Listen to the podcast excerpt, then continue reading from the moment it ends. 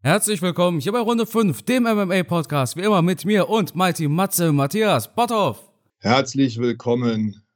Ich denke mir mal, ihr seid auch so am Schwitzen wie der Carsten und ich. Also bei mir im Büro sind es über 30 Grad. Es ist unglaublich. Ich bekomme die Temperatur nicht runtergeregelt. Ähm, ja, man fühlt sich hier fast wie im, ich erinnere mich da an meinen letzten Türkei-Urlaub. Aus dem haben wir auch mal einen Podcast gemacht. Ähm, genauso fühle ich mich. Also tropisches Wetter hier ähm, Wahnsinn. Und ich glaube, genauso heiß wie das Wetter heute waren am Wochenende die Kämpfe, oder? Ja, auf jeden Fall. Wir hatten einen UFC Pay-per-View, bei dem viele schon im Vorfeld gesagt haben, ja, nee, kommen zwei Frauen im Main Event und ich weiß ja nicht. Aber Matthias, jeder, der wach geblieben ist, der hat sich gefreut, glaube ich, über dieses Event, oder? Also ich möchte mal behaupten, alle Kämpfe waren spannend. Alle Kämpfe ja, waren spannend, alle Kämpfe waren gut. Vielleicht hier und da ein unglückliches Ende, wo wir uns mehr erhofft hätten. Aber ich kann jetzt nicht behaupten, dass ich mich gelangweilt habe. Das äh, waren schon ja, ein paar interessante Sachen dabei, die wir natürlich jetzt unbedingt besprechen müssen. Und vorab schon mal die Entschuldigung, wir sind etwas spät dran. Wir nehmen heute an einem Donnerstag auf, aber manchmal, ja, manchmal ist irgendwie der Wurm drin, oder? Ja, hier Umzugsstress. Ich habe einen ganz ungesunden Schlafrhythmus dadurch bekommen, aber ich ziehe ja bald um und ähm, das ist so ewiges Hin und Her, sage ich dir. Vor mhm. allem hat man das, guck mal, ich, ganz kurz schweife ich ab. Du rufst Umzugsunternehmen an, zwei Monate vorher, so, oh, das ist ja noch total lang, ist ja noch total viel Zeit. Da sagt er, ja, warten wir noch ein bisschen ab. Dann wartet man ein bisschen ab und dann sagt er, oh, Ende des Monats ja, ich glaube, aber da habe ich aber nichts mehr frei. Geht auch am 16. Ey, am 1. ist die Wohnung hier frei. Wie soll ich dann am 16. noch umziehen? Aber gut, ist ein ganz anderes Thema. Ich spreche weiter über UFC 277. Der tägliche, ganz normale Wahnsinn. Ja, eben, ne, absolut. Aber keine Sorge, ab dem 1.9. Äh, sollte ich dann schon umgezogen sein. Und da freue ich mich schon drauf. Gut. Äh, UFC 277 eigentlich ein super geiler Pay-Per-View. Ich habe die Prelims tatsächlich nicht geschaut. Ich habe den letzten Fight auf den Prelims geschaut, weil ich da schon aufgestanden bin. Und der letzte Fight auf den Prelims, ich weiß nur, dass er ziemlich geil war. Da gab es so ein Flying Knee, ich, oder so, so ein richtig brutales Knie. Ich habe aber die Kämpfe vergessen. Ich weiß nur noch, dass der Kampf ziemlich cool war. Und dann starteten wir auch in die Main Card. Ich bin ehrlich, ich habe gar nicht mal allzu viel erwartet von UFC 277. Ich habe gedacht, ja, das wird halt ein solider Pay-per-View. Ich war mir sicher, dass Moreno abliefern wird. Ich habe gedacht, dass Derrick Lewis ein geiler Fight wird. Dass dieses Event aber am Ende doch so spannend und nervenaufreibend ist, habe ich nicht gedacht. Ja, wobei wir jetzt, bevor wir zum Hauptkampf kommen, wo die meisten wahrscheinlich doch sagen werden, Wovon spricht der Carsten da? Das war doch eindeutig und dominant, also der Hauptkampf, die beiden Ladies. Ähm, ja, fangen wir, glaube ich, erstmal hinten an und sprechen zuerst über Magomed Ankalaev und Anthony Lionheart Smith. Stimmt, den Fight gab es ja auch noch, ne? Ich habe hab mich gerade gefragt, wer hat die Maincard eröffnet. Mir ist es gar nicht eingefallen. Ankalaev. Gut, dass du mich hier im Podcast hast. Ja, ja sowieso, auch abseits davon.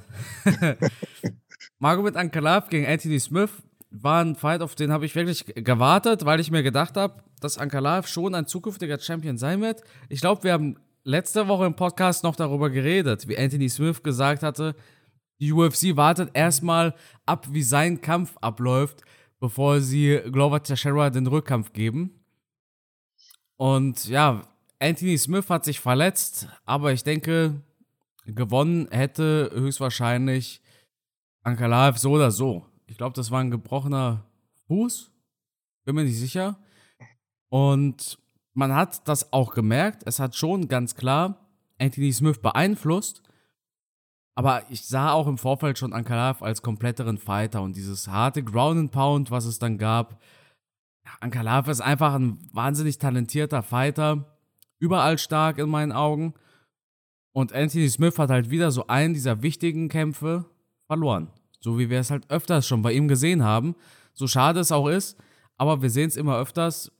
Anthony Smith verliert halt die wichtigsten Dinger. Genauso wie Neil Magny zum Beispiel. Anthony Smith ist gut und gehört auch in die Top 15 seiner Gewichtsklasse. Aber er ist halt nicht, nicht für die Typen da ganz oben bestimmt. Weißt du, was ich meine? Ja, hatten wir im letzten Podcast auch schon drüber gesprochen und der Kampf hat es eigentlich ja auch wieder gezeigt. Aber, und ich möchte da gern das Aber so einstreuen, beide haben schon etwas zaghafter und respektvoll angefangen. Also Ankalaev war in der ersten Runde jetzt nicht so dominant, dass man hätte Angst haben müssen um Anthony Smith. Und äh, Anthony Smith ist auch in vielen Kämpfen hart getroffen worden, ist wieder zurückgekommen, hat nicht ohne Grund seinen Spitznamen. Und ich finde, auch in dem Kampf ist er seinem Spitznamen wieder gerecht geworden, weil er muss ja wohl schon in der Pause zur zweiten Runde gemerkt haben, da ist irgendwas kaputt gegangen. Und hat sich aber trotzdem dann mit dieser Verletzung der zweiten Runde noch gestellt. Und dann hat man ja deutlich gesehen, dass er nicht mehr stehen konnte. Er hat versucht, den Kampf direkt auf den Boden zu holen, war praktisch nicht mehr fähig, im Stand zu kämpfen. Und das hat natürlich Ankalaev in die Karten gespielt und hat dann natürlich eigentlich für beide ein Ende gebracht, was eher unzufrieden ist, also wo, wo beide wirklich unzufrieden sind. Ich denke schon, dass Ankalaev gerne noch mehr gezeigt hätte. Ich weiß nicht, ob er am Ende des Tages dann so hundertprozentig zufrieden ist, weil jetzt wird jeder sagen, naja gut, Smith war jetzt doch nicht die große Herausforderung, war verletzt und hin und her. Und Ankalaev braucht halt so diese, diese Eye-Catcher-Siege, um ganz sicher auch seinen Titelkampf zu bekommen. Er wird den früher oder später bekommen, ganz klar allein schon aufgrund seiner Siegesserie. Aber es fehlen einfach diese, diese Big Fights, die er halt auch mal mit nach Hause bringen muss, damit er doch wirklich interessant wird für so eine, ja, für so eine Gürtelkampfgeschichte, um halt dementsprechend auch viel Publikum zu ziehen. Er geht noch so ein bisschen unter im Großen und Ganzen. Ein bisschen das, äh, der Light Heavyweight Leon Edwards. Unscheinbar. Der gewinnt, aber er ist halt super unscheinbar. Ja. Es, es fehlen so die Highlights. Also ich, ich bin ehrlich, ich habe kein Highlight von ihm gerade im Kopf. Wenn ich am Argument ja. an Kalaev denke, dann denke ich schon an eine konstante und gute Leistung, aber nicht so dieser Wow-Moment. Das fehlt ihm so ein bisschen und das wäre vielleicht in dem Kampf gekommen mit einem unverletzten Anthony Smith, wenn die sich da eine richtige Schlacht geliefert hätten und er hätte dann Anthony Smith ausgenockt. Jetzt nicht in dem Stil, wie es hier jetzt passiert ist. Es war ja auch vom Prinzip her äh, ein TKO. Ähm, aber wie gesagt, es schwingt halt immer so mit. Naja, der Anthony Smith war halt verletzt. Die meisten Kämpfer wären wahrscheinlich in der Ringecke beziehungsweise in der Käfigecke sitzen geblieben und hätten den Kampf nicht fortgesetzt. Aber er hat halt dieses Löwenherz, er ist in den Kampf reingegangen, hat anscheinend seine Chance auf dem Boden gesucht. Sehr schwierig bei Ankalaev, weil der ist halt nicht nur im Stand gut, sondern auch ein sehr guter Ringer. Den wirst du nicht einfach so leicht äh, zu Boden bringen und submitten. Das heißt, du spielst Ankalaev eigentlich in die Karten, indem du versuchst, den da irgendwie auf den Boden zu zerren. Dann passiert halt das, was jetzt passiert ist, dass du halt mit so einem harten, brutalen Ground and Pound eingedeckt wirst. Und Ankalaev hat natürlich richtig Power. Schade für Anthony Smith. Eigentlich ein netter Typ, also auch, wie du schon sagst, Löwenherz passt wirklich. Sein Spitzname passt wie die Faust aufs Auge. Aber ja, für die wichtigen Dinge hat es halt leider nicht gereicht. Auf dem, äh, als zweiten Fight auf der Main Card hatten wir die Flyweights, die 56 Kilo Alexandre Pantoja gegen Alex Perez. Das ist so eine super unterschätzte Gewichtsklasse. Ich sag dir auch ehrlich, wie es ist, früher als Demetrius Johnson der Champion war, fand ich auch, dass es noch relativ lahm war. Also da ist man für einen Demetrius Johnson gegen Ray Borg im Co-Main-Event nicht wach geblieben. Das war aber gegen Ray Borg, glaube ich, sogar diese Flying Armbar. Ich glaube, deshalb habe ich den Fight so gut im Kopf. Aber mittlerweile, das Fliegengewicht, dafür sollte man wach bleiben. Das hat nicht nur Brent Moreno gegen Kay Kara France gezeigt, sondern eben auch Alexandre Pantoja gegen Alex Perez. Ich meine, Matthias, diese ersten 10 Sekunden in diesem Fight, was war da denn bitte los? Ja, die sind ja abgegangen wie die Feuerwehr. Also die wollten echt was zeigen, beide. Und Pantoja hat ja mit, mit dieser Submission echt gezeigt, boah, was, was das für ein Freak ist. Also der war ja wirklich on fire, oder? Ja, absolut. Aber er kann einem so ein bisschen leid tun, weil er ist jetzt irgendwie in so einer Warteschleife drin. Was wird als nächstes für ihn drin sein? Vielleicht ein Kampf gegen Kai Carafrance. Ähm, Moreno wird gegen ähm, Figueredo kämpfen. Das heißt, er wird keinen Titelkampf bekommen. Wird er abwarten oder nein, ich schätze ihn eher als Typ ein, der sagt, dann mache ich halt noch einen Kampf, bis ich meine Titelfight-Chance bekomme, oder? Was im Endeffekt schade ist, ist eben der Fakt, dass er halt jetzt zwar gewonnen hat, einen wichtigen Kampf auch gewonnen hat, aber trotzdem jetzt nicht um den Gürtel kämpfen darf. Vor allem, wenn wir bedenken, Alexandre Pantoja hat gegen Brent Moreno schon mal gekämpft und gewonnen. Wer kann das, das stimmt, schon ja. eben? Wer kann das schon von sich behaupten? Und jetzt hat Pantoja sich einen so wichtigen Sieg geholt und das auch auf eine spektakuläre Art und Weise. Also 10 Sekunden knallen die sich da gegenseitig ab und dann schnappt er sich den Rücken und er lässt auch nicht mehr los. Er hat den Rücken von Perez gehabt und er hat den Rücken auch nicht mehr losgelassen. Das war eigentlich super beeindruckend. Das war sehr beeindruckend. Was du ja halt eben gesagt hast, das trifft halt natürlich einen, einen guten Punkt, dass er Brandon Moreno geschlagen hat. Auf der anderen Seite, Davison Figueredo, ja, gegen den hat er leider verloren. Und auch schon gegen Askar Askarov, der auch noch vorne mitspielt. Askarov wiederum hat natürlich gegen Kai Carafrance verloren und gegen Brandon Moreno, glaube ich, auch. Ne? Ich glaube, Brandon Moreno hat ihn auch schon geschlagen. Das heißt, es ist schon wild da vorne. Und letztendlich ist es ihm vielleicht ein bisschen zu wünschen, dass Brandon Moreno den nächsten Kampf gegen Figueredo, Figueredo gewinnt, oder? Ja, auch wenn ich daran Zweifel habe. Also ich bin jetzt zertifizierter Figueredo-Fanboy. Ich fand diese Promo am Ende auch ziemlich cool, dass Figueredo da reinlaufen durfte. Ich fand es jetzt auch nicht so dramatisch. Da ist ja ein riesen Ding draus gemacht worden mit der Begründung, man hätte den, das Momentum Brandon Moreno ja. genommen. Oh. Ich fand es jetzt nicht so schlimm. Soll ich ehrlich sein? Das war sogar mein erster Gedanke. Brandon Moreno hat hier gerade den Interimsgürtel bekommen und alle Kameras halten auf Figueredos Gesicht.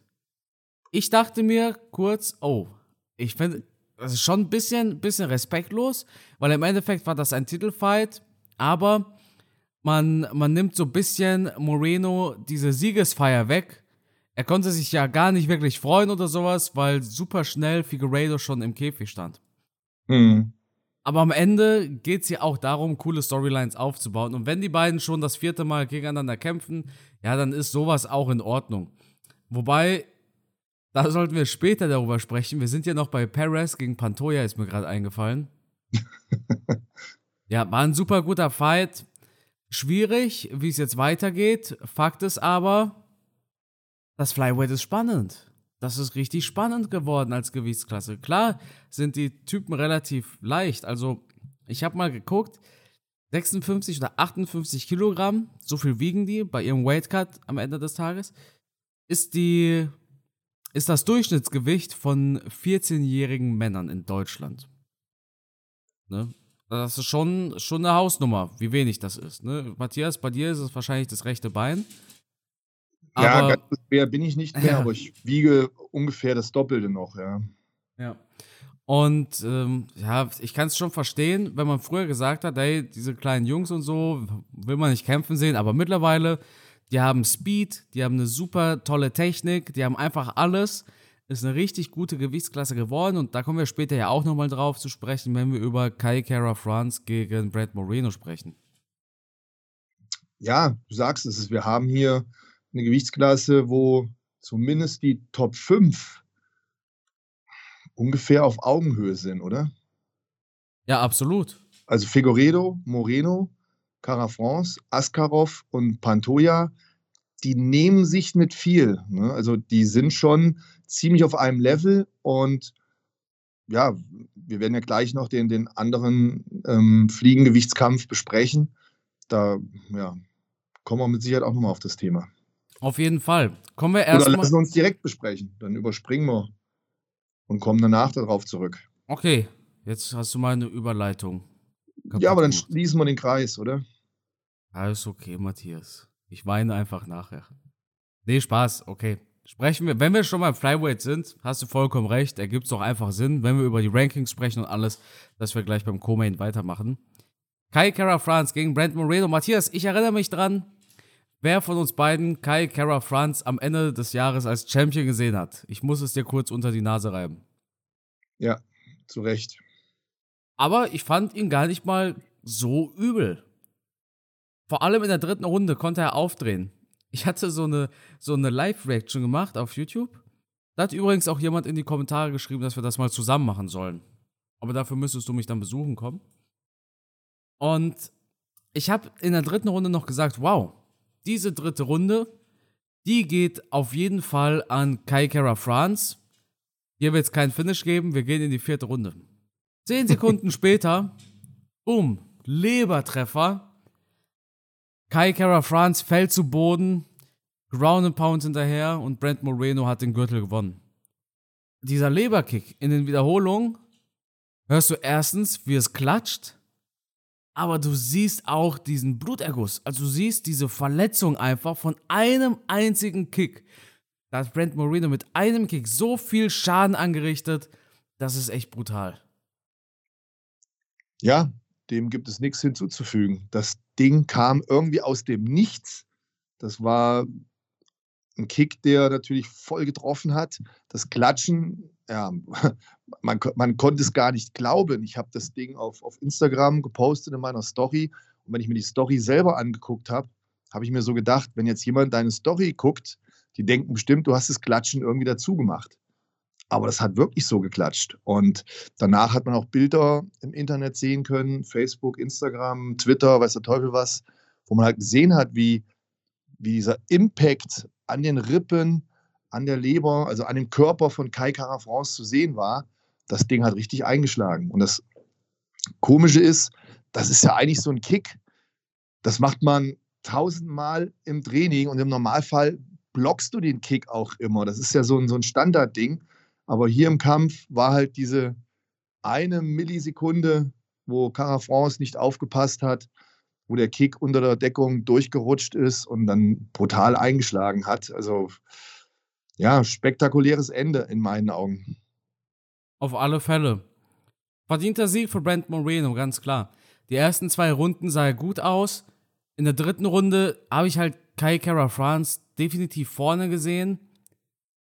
Aber dann dieser Leberkick, boah, der hat mich echt fast, der hat mich wirklich geflasht und das war so ein richtiger Wow-Moment in meinen Augen. Also, ich habe damit nicht gerechnet und wahnsinnig starker Sieg. Also, vor allem, glaube ich persönlich, war dieser Kampf auch wichtig, um noch einmal Figueiredo gegen Moreno zu verkaufen, einfach. einfach ja, gerade so ein, so ein dominanter Sieg. Ne? Ich meine, es war ja eigentlich nicht dominant. Eigentlich war, war ja Carafrance gut. Ne, der hat ja auch seine Momente gehabt und äh, Brandon Moreno hatte auch seine Schwellung, seinen Cut und das Ding wäre auch noch nicht entschieden gewesen. Aber wenn du dann so einen Kampf auf Augenhöhe so entscheidest, dann empfiehlst du dich natürlich wieder für den nächsten Titelkampf. Absolut. Absolut. Und dann verstehen es auch die Fans, dass man ein viertes Mal Figueiredo gegen Moreno sieht. Das ist, glaube ich, die erste Quadrologie in der UFC-Geschichte. Ja, irgendwann ist immer das erste Mal. Und ich denke mir, es wird keine langweilige. Also die beiden werden auf jeden Fall abliefern. Ja, ganz ist. Nur die Frage, also, ist nur die Frage, was wünscht man sich? Ja, das stimmt. Ich glaube aber, ich kenne keinen langweiligen Fight von Figueiredo. Ich kenne aber auch nicht alle Kämpfe. Ich kenne nur die, seitdem er gegen Benavides gekämpft hat. Die Frage ist, wie geht es dann weiter, wenn Figueredo verliert? Ich darf gar nicht dran denken. ja, dann, dann, dann ist auch irgendwann mal gut, weil dann hat Brent Moreno zwei Siege. Es geht einfach darum, wer hat zuerst zwei Siege, denn aktuell steht es 1-1-1. Ja, einmal Ein, unentschieden, einmal Sieg, einmal Sieg. Ja. ja. Und dann wird die Frage einfach geklärt sein. Oder es ist wie bei Volkanowski, dass er erstmal drei Siege braucht, bis das Thema erledigt ist.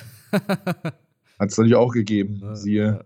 Gegner Max Holloway. Ja. Wobei da der zweite Sieg so umstritten war, dass vielleicht aufgrund dessen dann der dritte Kampf zustande kommt ja. und weil halt Max Holloway immer so brutal abliefert. Das ja, gegen andere hat Holloway ja gut ausgesehen, aber da muss ich ganz kurz eine Sache nochmal sagen, als Volkanowski-Fanboy. Das zeigt ja nochmal, wie krass gut Volkanowski ist. Also ich glaube ja. wirklich, der könnte Champion im Lightweight werden. Egal ob Oliveira oder Machachev, Volkanowski könnte gewinnen. Eine Chance hat er auf jeden Fall. Natürlich, ja. klar. Gut. Jetzt kann ich ja die Überleitung bringen. Dann kommen wir von den leichtesten Jungs zu, von der UFC zu den schwersten Jungs der UFC. Super Überleitung. Wow, du hast echt was drauf, Carsten. Dankeschön, Matthias. Derek Lewis gegen Sergei Pavlovich. Derek Lewis ist scheinbar kein Fan davon, gegen einen Russen zu kämpfen. Derek Lewis sagte etwas sehr Fieses über Deutsche und Russen, was ich gar nicht cool fand. Ich fand Derek Lewis immer sympathisch, habe ihn immer gefeiert, aber seitdem denke ich mir, meine Güte, das war so eine unnötige Aussage. Derek Lewis ist da in ein Fettnäpfchen getreten und man kann nur hoffen, dass ihm das im Nachhinein leid tut. Dass manchmal rutscht einem vielleicht was raus, wo man sich dann nachher denkt, boah, was habe ich da für einen Mist geredet? Und ich hoffe, in dem Falle ist das bei ihm so, weil die Aussage, die er getroffen hat, ist natürlich einfach dumm. Ja, also kurz, um Revue passieren zu lassen, was er gesagt hat. Das war auf einem Media Day von UFC 277. Da wurde er gefragt, welche Frage geht ihm am meisten auf die Nerven? Und da sagte er, naja, das ist hauptsächlich die Frage, wie er zu seinem Spitznamen Black Beast kommt. Und dass er das Gefühl hat, dass vor allem ausländische Reporter, wie zum Beispiel Deutsche, also er hat Deutsche auch konkret genannt, automatisch ein bisschen rassistisch veranlagt sind und die schon mit so einem Hakenkreuz-Stigma geboren werden.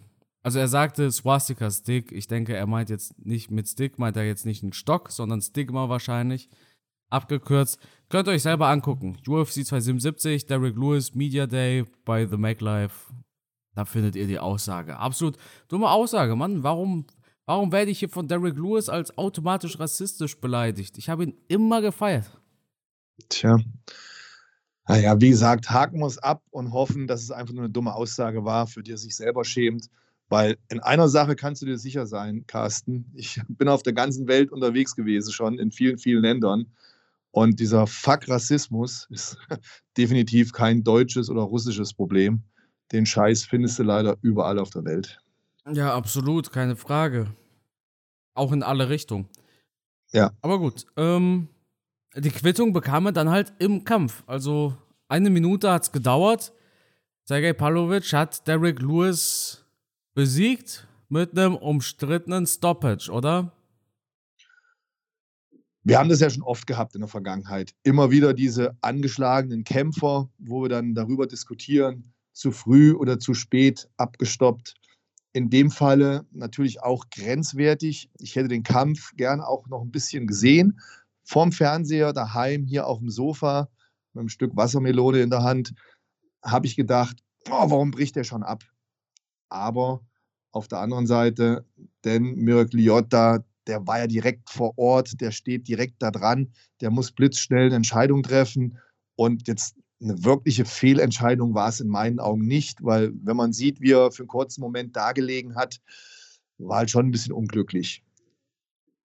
Es ist halt immer schwierig, man wird immer solche Entscheidungen haben, worüber man diskutiert. Und klar werden jetzt einige sagen, hey, schau dir den Main Event an. Juliana Pena war vier, fünf Mal am Boden. Ja, aber es ist halt immer diese Momentaufnahme, wo du als Kampfrichter schnell entscheiden musst. Und ja, da wird es immer Situationen geben, die diskutiert werden, die umstritten sind. Wie gesagt, zu Hause vom Fernseher habe ich als erstes gedacht, nein, äh, warum bricht er jetzt ab? Viel zu früh. Das war mein erster Gedanke. Aber ich würde es jetzt nicht als, als grundlegend falsch ansehen. Denn ganz klar, die Gesundheit der Kämpfer sollte nicht immer im Vordergrund stehen. Ja, so unterschiedlich können Reaktionen auch sein. Weißt du, was mein erster Gedanke war? Dass es gar nicht zu früh war. Und in meinen Augen mhm. hat man gesehen, Derrick Lewis landet ja fast mit dem Gesicht auf dem Boden. Pavlovic geht mit Ground and Pound hinterher. Und klar war es ein bisschen früh. Aber wir stellen uns ja nicht die Frage, ob es ein frühes Finish war, sondern ob es ein zu frühes Finish war. Und, äh, oder halt Stoppage, besser gesagt. Und da denke ich, dass Dan Mariotta einfach Derek Lewis ein paar Gehirnzellen noch übrig gelassen hat, anstatt dass die ihm auch noch rausgeprügelt werden von Pavlovic. Also ich denke, dass dieser Fight in dieser Szene, in diesem Moment sowieso geendet hätte. Bloß hätte Derek Lewis mehr unnötige Treffer kassiert.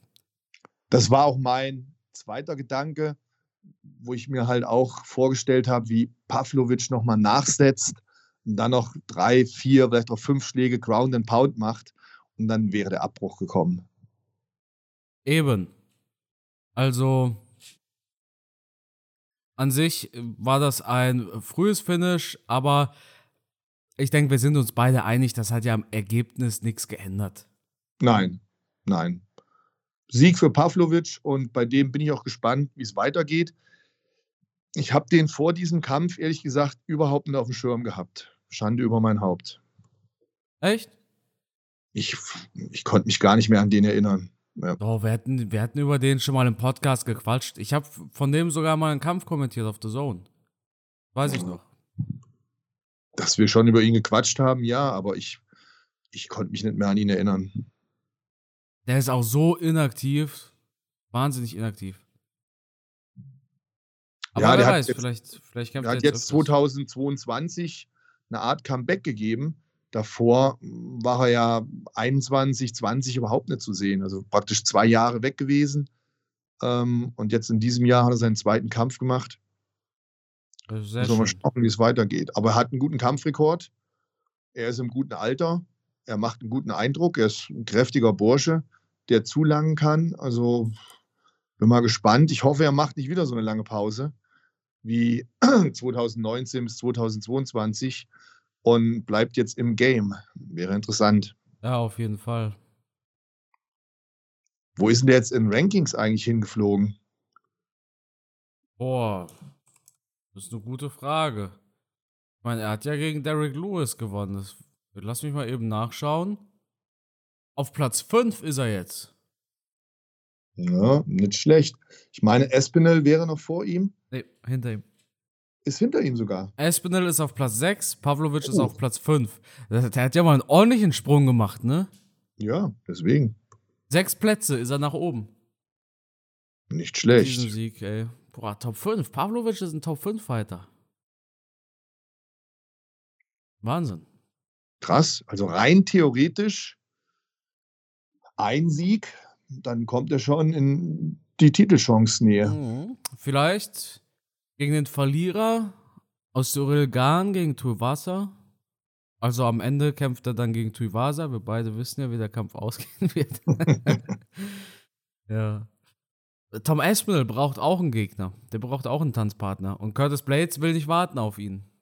Ja, aber Espinel ist doch, ist doch ähm, erstmal raus. Ja, aber Pavlovic ist doch eh inaktiv. Meinst du, er wartet so lang? Ja, wer weiß. Nee, schauen wir mal. Schauen wir mal. Vielleicht Pavlovic gegen Curtis Blaze. Also Pavlovic ist Russe, aber ich glaube, er ist nicht so ein, so ein Ringer-Russe. Ich glaube, er ist nicht so ein, so ein Sambo-Ochse. Mhm. Weiß ich nicht. Auf der anderen Seite hat er nicht mit, mit Fedor sogar trainiert oder trainiert mit dem? Meine ich. Also ich habe das auch mal im Video gesagt. Ich, mhm. ich, war mal, ich war mal so eine Art Fan von Pavlovic. Ich fand es einfach cool. Da kam ein junger, aufstrebender Russe ins Heavyweight, sah beweglich aus und alles. Und ich fand den cool. Das war so 2018 herum. Mhm. Und ich meine, damals einige Fotos von ihm auch mit Fedor gesehen zu haben, wie die zusammen trainieren. Auf alle Fälle jemand, von dem man richtig was lernen kann. Fedor, ja, auf alle Fälle. Definitiv. Ja. So eine Legende. Den würde ich auch gerne mal treffen. Dem würde ich gerne mal trainieren. Ja. ja, aber überleg ja, mal, was der schon Schlachten geschlagen hat bei Pride und das ist, das ist wirklich eine Legende, der Typ. Mhm. Und, äh, ja, auf alle Fälle. Auch in allen Bereichen interessanter Kämpfer. Ja. Es ist äh, ja schon ein, ein absoluter Ausnahmefighter und man muss den natürlich auch immer in, in, ja, im Kopf haben, wenn man vom besten Schwergewichtler spricht, oder? Er ist der Beste. Okay. aller Zeiten. Er war halt nie in der UFC. Das ist natürlich super schade. Ja, das ist das Einzige, was uns ein bisschen zum Weinen bringt. Ne? Ja. Gut. Kommen wir zum Main Event, Matthias. Amanda Nunes gegen Juliana Pena. War dieser Fight vielversprechend oder war er vielversprechend? Also ich fand die Ausgangssituation mega spannend und wir hatten ja im letzten Podcast auch darüber gesprochen oder auch damals schon, als Amanda Nunes verloren ist, dass ich ja im Anschluss daran meinen Kumpel angerufen hatte und der ja uns sagte, pass auf Matze, die war nicht fit, die konnte nicht richtig trainieren, die hat Corona gehabt und ähm, auch Knieprobleme und deswegen war klar, dass die irgendwie verliert. Ja. Und am Ende des Kampfes hat Amanda Nunes auch ziemlich, wie soll ich sagen, so, so anteilslos das hingenommen, so nach dem Motto, ich habe verloren, ja, es war irgendwie klar. Wenn du dann im Umkehrschluss den Kampf da vor dir anschaust, wie Cara France am Boden gesessen hat und sich die Tränen wegwischen musste, so sah ein richtiger Verlierer aus, wo du gemerkt hast, die Niederlage hat dem so wehgetan gegen Moreno. Der hat sich so geärgert, der war todtraurig. Der wird noch einige Wochen daran zu knappern haben. Aber Amanda Nunes, die stand da. Hattest du nicht das Gefühl, dass sie das relativ entspannt hingenommen hat, dass sie da ihren Titel verloren hat? Also es wirkte damals fast schon so, als hätte sich Nunes mehr darüber gefreut, dass Pena den Gürtel gewonnen hat, als sie sich darüber geärgert hat, dass sie ihn verloren hat. Ja. Nun, es war ja. so richtig, wow, sie ist hier mit ihrer Tochter und sie freuen sich über den Gürtel und super. Und dann hat sie gelacht, dann hat sie ja. da gestanden, hat gelacht, hat applaudiert. Ne? Ich denke, was ist denn mit der los? Wollte sie ihr den Gürtel schenken oder was? Es war, war komisch. Und wie gesagt, ein Verlierer sieht so aus wie Cara France gegen Moreno. Der hat mit dem Rücken am Käfig gelehnt, hat, hat geweint, hat geschimpft, war emotional. So sieht eigentlich ein Verlierer aus, der das Ding gewinnen wollte. Aber Amanda Nunes beim ersten Kampf gegen Juliana Pena war schon, ja, irgendwie ganz cool, ganz entspannt irgendwie. Ja. Und auch, auch wie der Kampf zu Ende ging, das ging für mich so schnell. So, so gar keine Gegenwehr gegen diesen Joke, ja. gegen diesen ja. Würgegriff. Es war halt, ne? ich habe ich hab mir den Fight auch nochmal angeguckt. Es war halt so, der Joke war drin, bumm, abgeklopft. Gar Jetzt nicht versucht, gesagt, irgendwie rauszukommen oder sowas, sondern Joke war drin, bumm, Abgeklopft, direkt. So nach dem Motto, das ist eine gute Möglichkeit für mich, den Kampf zu verlieren, ohne dass ich mir wehtue oder noch weiter wehtue. Ja. Ich habe es eine vielleicht, Runde probiert. Vielleicht wusste sie wohl auch, sie hat keine Luft mehr. Sie hat keine Luft mehr, ich komme da eh nicht mehr raus, ich kann nicht mehr, ich bin außer Puste, meine ja. Lunge brennt, was ja. auch immer. Ja. Komm, gibt keinen Sinn mehr, dass ich mich hier noch weiter quäle. Kann auch sein. Und wir haben dann jetzt hier im zweiten Kampf eine komplett andere Amanda Nunes gesehen. Wir haben die gleiche Juliana Pena gesehen, also wirklich eine Frau mit extrem viel Kampfgeist, Power, unheimlich viel Herz. Aber der Unterschied bei diesem Kampf war halt Amanda Nunes. Da war eine andere. Boah, Matthias, als ich, als ich Nunes bei der Waage gesehen habe, ne? Mhm. Da dachte ich mir schon, meine Güte, die kommt da wirklich um, um sie umzubringen. Nun ist auf der Waage sah ja schon so, ich weiß nicht, ob du die Waage gesehen hast. Ja. Die sah so wütend aus, so. Ja. Ich mag es nicht, maskulin zu sagen, aber Nunes hat schon eine sehr maskuline Art. Ne? Und Nunes mit dem breiten Kreuz, super fokussiert. Nunes sah einfach so wahnsinnig aus und ich hatte so viel Bock auf diesen Fight. Und diesen Fokus hat sie dann auch in den Kampf transformieren können. Wie viele Knockdowns gab es denn? Ich glaube, bei jedem Knockdown bin ich ein bisschen mehr ausgeflippt. Das war so geil, dieser Kampf. Diese Knockdowns, diese schönen Konter. Zugegeben, die Knockdowns liefen auch immer nach demselben Muster.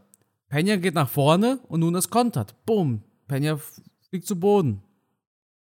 Und deshalb äh, war das wahnsinnig schlau von Amanda Nunes die eine Sache vor allem anders gemacht hat als im letzten Fight. Kannst du dir vorstellen, was ich meine? Sag's mir. Ja, ich wollte gucken, ob wir jetzt beide dieselbe Meinung haben, was, was sie anders gemacht hat. Und zwar hatte ich das Gefühl, sie ist bei weitem nicht mehr so nach vorne gegangen und so hinterhergegangen, sondern sie hat viel ruhiger und bedachter gekämpft.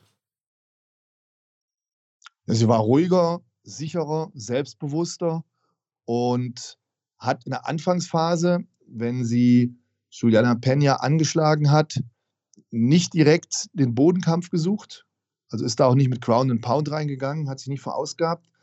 Was mich dann aber gewundert hat, nach ungefähr der Hälfte des Kampfes hat ja die Taktik dann doch ein bisschen geändert und hat den einen oder anderen schönen Takedown gemacht und dann doch wieder am Boden gekämpft. Also hat eigentlich alle Facetten abgedeckt, die man hier hätte sehen wollen in dem Kampf.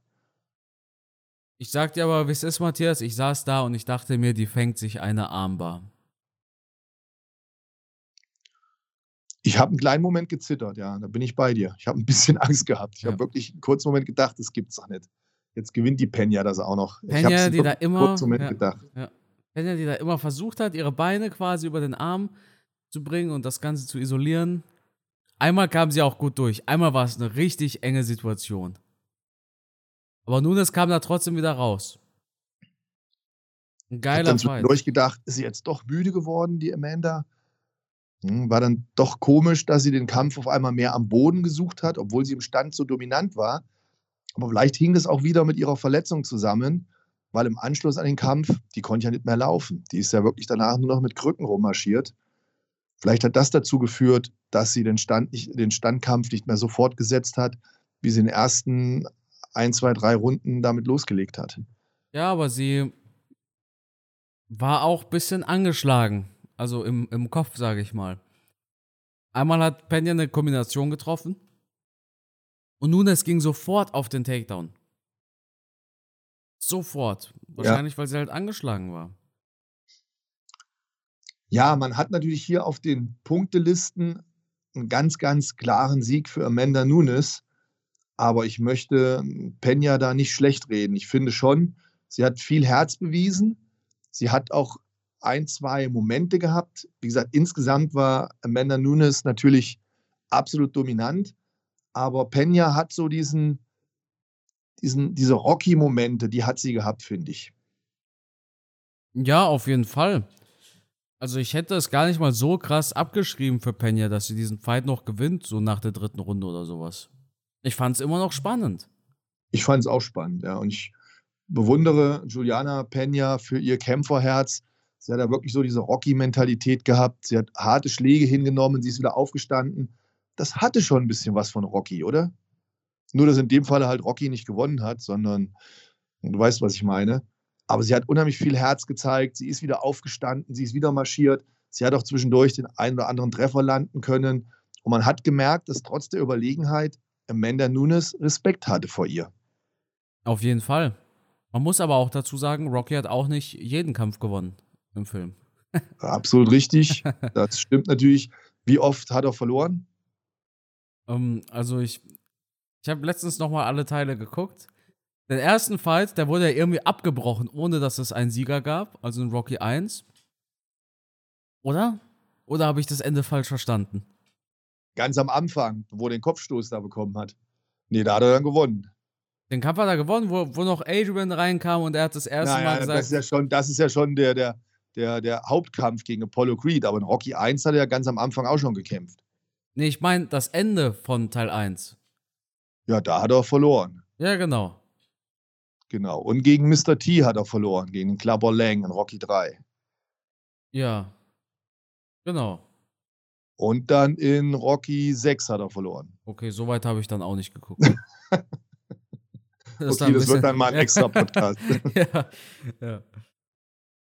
Gut. Guter Sieg. Hat Spaß gemacht, dieser Fight, aber. Ja, war ein toller Fight.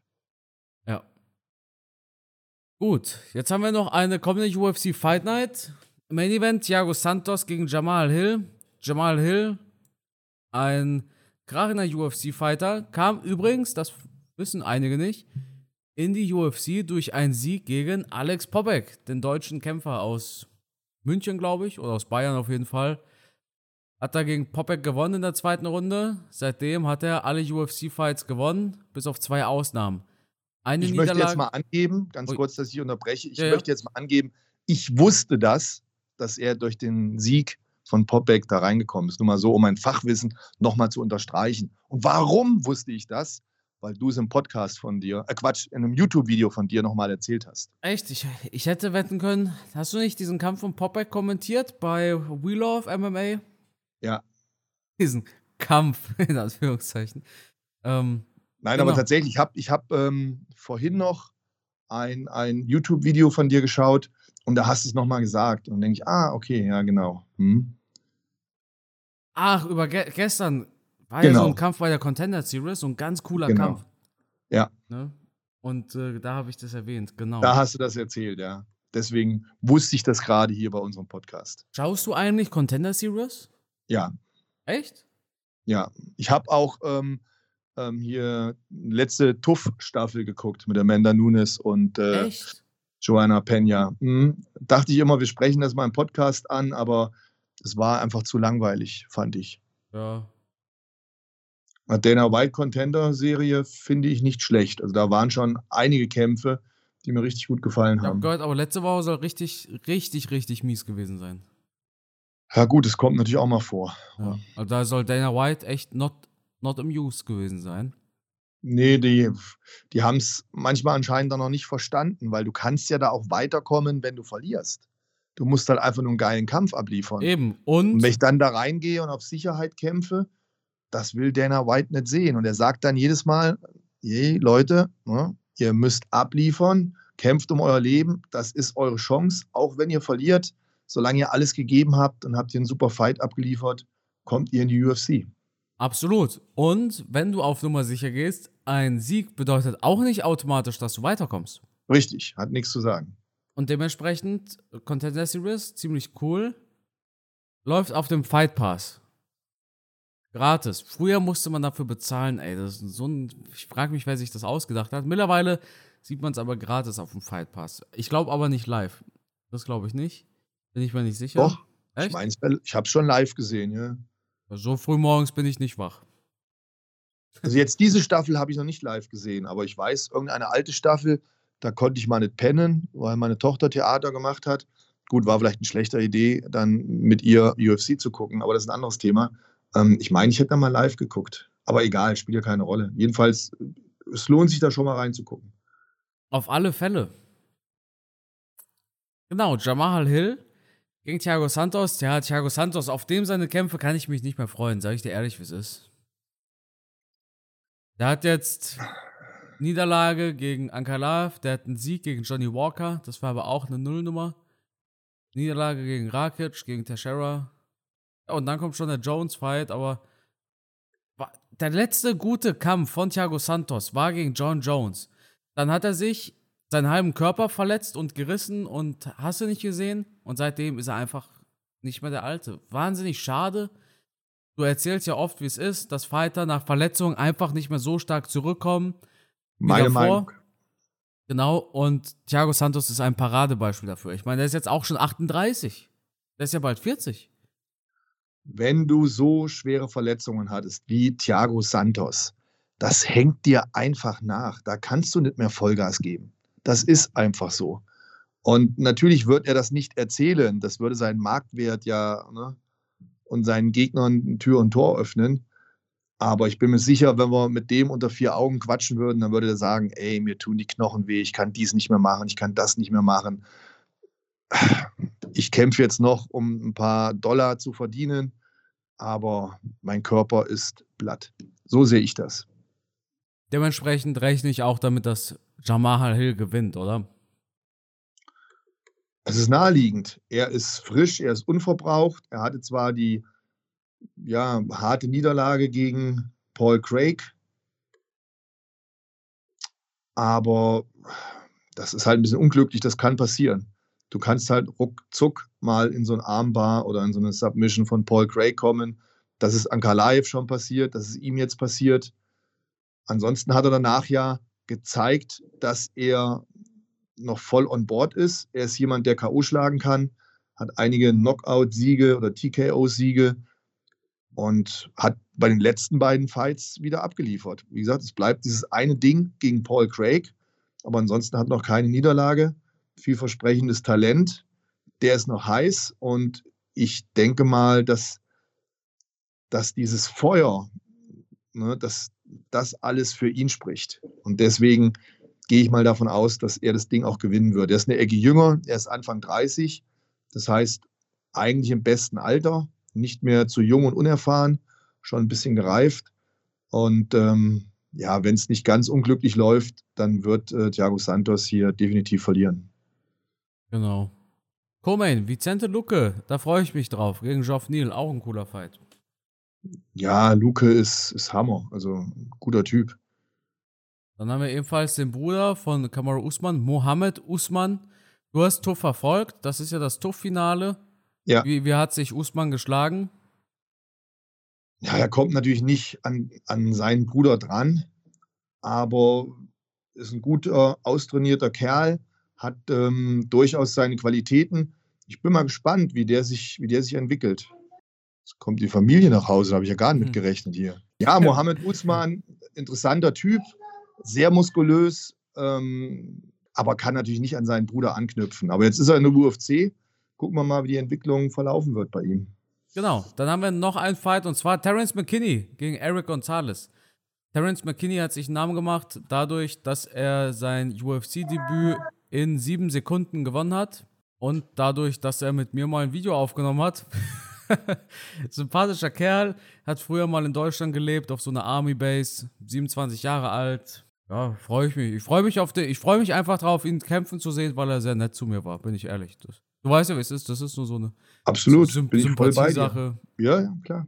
Wenn ich den fragen würde, der wird bestimmt auch mit uns zusammen Podcast aufnehmen. Matthias, wie ist denn dein Englisch? Ah, nicht so gut. Nicht so gut. Okay. Egal. Nicht, nicht so gut, dass wir es, glaube ich, unterhaltsam machen könnten auf, auf unserem Podcast. Ich kann ja Englisch. Jetzt auch nicht Oxford-Englisch. Ich war auch nie in Harvard. Ich weiß nicht, vielleicht wäre es ja mal eine Idee. So einen amerikanischen Fighter, der ist ein sehr netter Kerl. Also der wäre bestimmt dabei. Mhm, cool. Und wenn wir ebenfalls auf der Karte haben, die wird viel zu selten genannt. Und zwar die Schweizerin Stefanie Egger. Das ist eine deutschsprachige Schweizerin, die auch gar nicht mal so schlecht ist in der UFC. Hat jetzt ihre letzten beiden UFC-Fights gewonnen. Und dementsprechend äh, viel Erfolg an die Frau Egger aus der Schweiz. Krass, coole Sache. Ja. Aus Wo du gerade sagst, sympathischer Kerl, was ich hier sehe, ähm, der immer lachende und freundliche Sam Elvey kämpft auch wieder. ja, der, der ist immer noch dabei, ne? Krass, ist auch nicht tot zu kriegen, der Typ. Also, okay. Mittlerweile, glaube ich, auch über 50 äh, Kämpfe. Guck mal, also. guck mal, der hat doch 1, 2, 3, 4, 5, 6, 7, 8, 8 Kämpfe in Folge nicht gewonnen. Ich sage nicht gewonnen, weil dazwischen ein Unentschieden ist. Also sieben Niederlagen und ein Unentschieden. 2018 war der letzte Sieg. Der Krass. muss doch irgendwas gegen Dana White in der Hand haben. Der muss doch, der muss doch irgendwelche schmutzigen Details kennen. Der, deswegen grinst er auch die ganze Zeit. genau. Der hat ein Video von Dana und irgendeiner Bikini-Maus auf Video. der muss was Ring. Und deswegen ist der immer am Grinsen. Das ist, der wird wahrscheinlich ja. der neue Rekordhalter mit den meisten Niederlagen und trotzdem in der UFC. Wahnsinn. Der muss doch irgendwas, sein Spitzname ist sogar Smilen. Ja, ja, ich weiß. Ja. Da muss doch irgendwas im Busch sein, ey. Ja, aber. Richtig naja, cool. Gut. Naja, gut. schön. Dann würde ich sagen, war es das mit der heutigen Episode. Leute, vielen Dank fürs Zuhören. Matthias, das Schlusswort, das gehört dir oder euch. Uns gehört das Schlusswort. Stimmt's, Alia? Ich kümmere mich jetzt um meine Tochter, die hier einen Bienenstich bekommen hat. Der erste übrigens in ihrem Leben. Auch das gehört zum Erwachsenwerden dazu. Ähm, ja, schauen wir mal, wer am nächsten Wochenende zusticht und seinem Ge Gegner Schmerzen zubereitet. Ich freue mich jedenfalls drauf auf unseren nächsten Podcast. Also seid gespannt, seid uns treu und nächste Woche unbedingt wieder einschalten. Bis dahin. Ciao. Sagt Tschüss, Alia. Bye, bye. Bye, bye. Ah, okay, Schnuller im Mund. Gut. Macht's gut, Leute. Ciao.